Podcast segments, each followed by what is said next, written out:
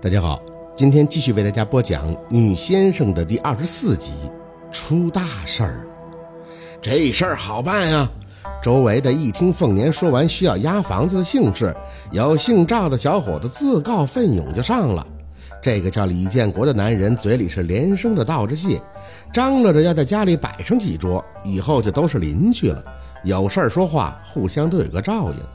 凤年见也没什么事儿了，扯着宝四的手就要回家。李建国的媳妇儿随即喊了一声，手里抓了把糖奔了过来。大姨，今天真的谢谢您了，以后咱们就是邻居了，晚上过来吃饭吧。哦，不了，晚上我们家还有事儿，日子长着呢，慢慢来。凤年张嘴应着：“你这刚搬家，慢慢收拾，不用着急请客。村里人没人会挑理的。”刘丽感激地笑着：“谢谢谢谢，本来我还怕搬到农村谁也不认识，大家生分呢。”没想到这村里人都这么热心，还遇见您这么帮忙，我们这是出门就遇到贵人了。说着，他看向宝四：“哎呦，这是您家小孙女吧？”凤年点点头：“对我孙女叫宝四。”“哟，小丫头真俊呀，几岁了？”宝四傻呵呵地伸手揉着自己的头：“八岁了。”阿姨，糖是要给我吃吗？“啊，是，给你，给你，给你。”没等凤年张嘴不让他拿，他就接了过去，甜甜的道了一声。谢谢阿姨，他心里想：我这头皮还疼呢，我干啥不要啊？哟，真乖，这小丫头一看就透着股机灵劲儿。上学了吧？二年级。凤年笑得有几分尴尬。嗯，没没呢，俺家孩子上学晚，合计今年秋天再去上。那姑娘是你的吧？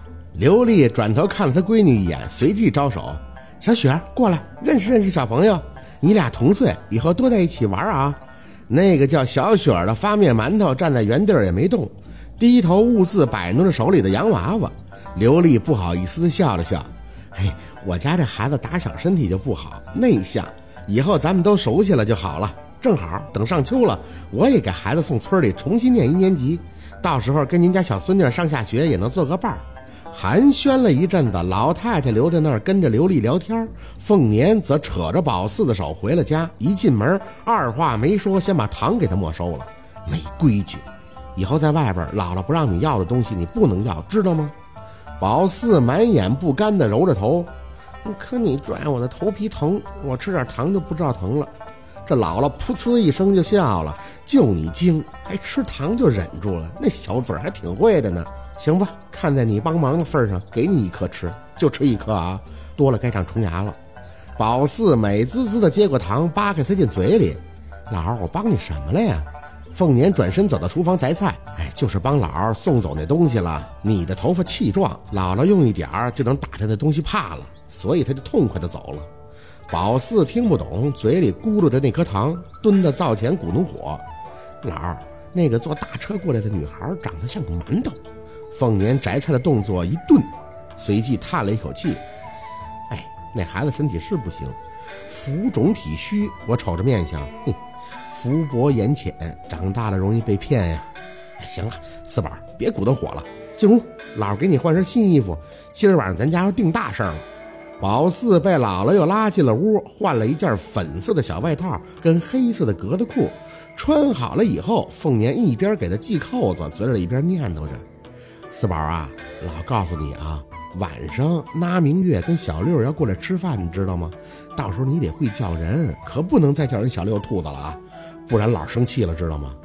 四儿，姥跟你说话，你听见没有啊？宝四没搭理姥姥，穿着新衣服满屋子跑，跑到姥爷那屋，胳膊一张，脚下跳着就唱起来了：小燕子穿花衣。年年春天在这里。宝四的姥爷坐在炕上，看着宝四笑个不停。姥姥凤年则一脸无奈的摇头，继续去厨房忙活了。天快黑的时候，老太太回来了，帮着凤年端菜的功夫，嘴里还念叨个不停。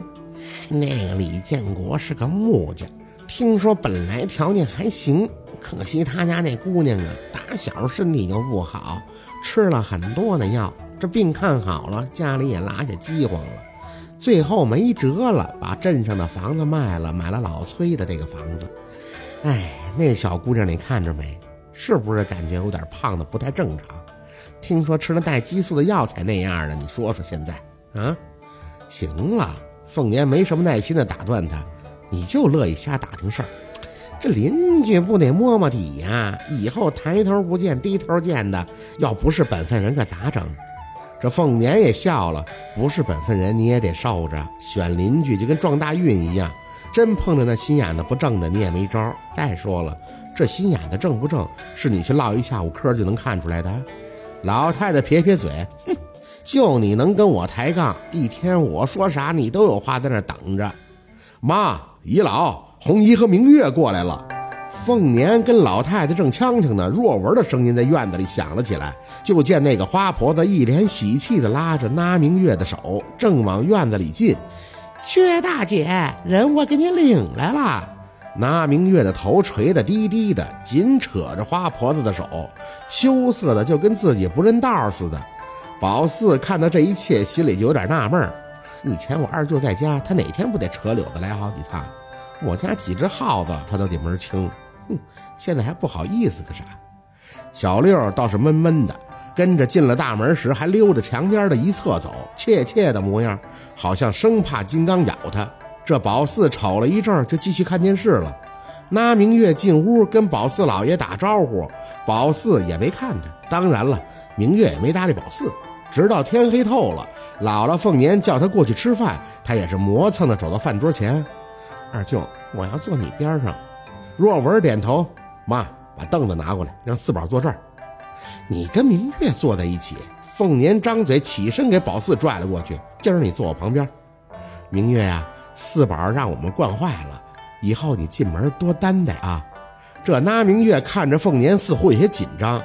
薛大姨。这话该我说的。我知道宝四是您家的眼珠子，虽然她是二哥的外甥女儿，但二哥疼她就跟疼亲姑娘似的。我这人脾气直，以前也骂过宝四，您多担待。我不是有心的，就是宝四这孩子的确是太淘了。说着，那明月缓了一口气儿，端着手里的酒杯，呼的就干了。这举动给老太太吓得够呛，别喝这么急，你哎。凤年当即给老太太一个眼神，示意她别说话。等那明月开口，那明月干了一盅白酒后，擦了擦自己的嘴角，眼珠子微微的泛红。姨姥、大姨、二哥、红姨，今儿我就把话说明白了吧。我命苦，之前找的男人不行，看我儿子有病，就跟我离婚了。我谢谢你们薛家看得起我。不光不嫌弃我家六子，还找红姐去给我说亲，这恩情啊，我这辈子都不能忘。我想跟二哥在一起，可我也知道，我只要是进门了，对宝四，我不光是舅妈，我还得把她当亲闺女。我今天就希望你们能明白，这后舅妈、后妈都不好当，但我能跟你们保证，我咋对小六就咋对宝四。我要是偏一点心眼子，那我就天打五雷轰。哎呦，话重了，重了！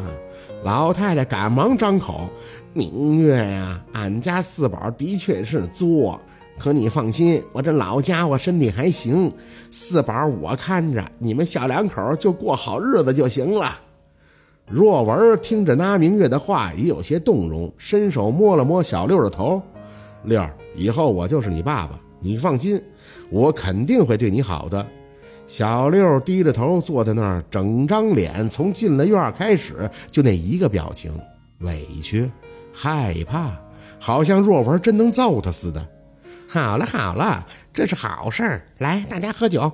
若文还用说吗？肯定会对小六好的，就跟自己亲儿子一样。这花婆子活跃着气氛，凤年也在一边点头。结果这酒杯刚端起来，外边就吵吵嚷嚷的。声音：“明月。”那明月，那明月是不是在里边？凤年愣了一下，哟，明月，谁找你啊？要上你小卖店买东西啊？那明月也不解的起身，不能啊，我让随大姐给我看着店呢。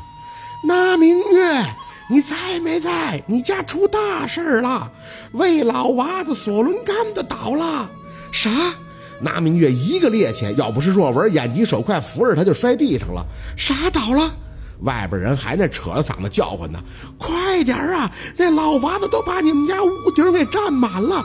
我的妈呀，吓人啊！你再不回去看看，那老娃子就要吃人了。那明月整个人都软了，脸色煞白的躺在若文的怀里哆嗦着：“杆子怎么会倒的？那是我爷爷立的，倒倒了，倒了，祖宗就要发难了呀！”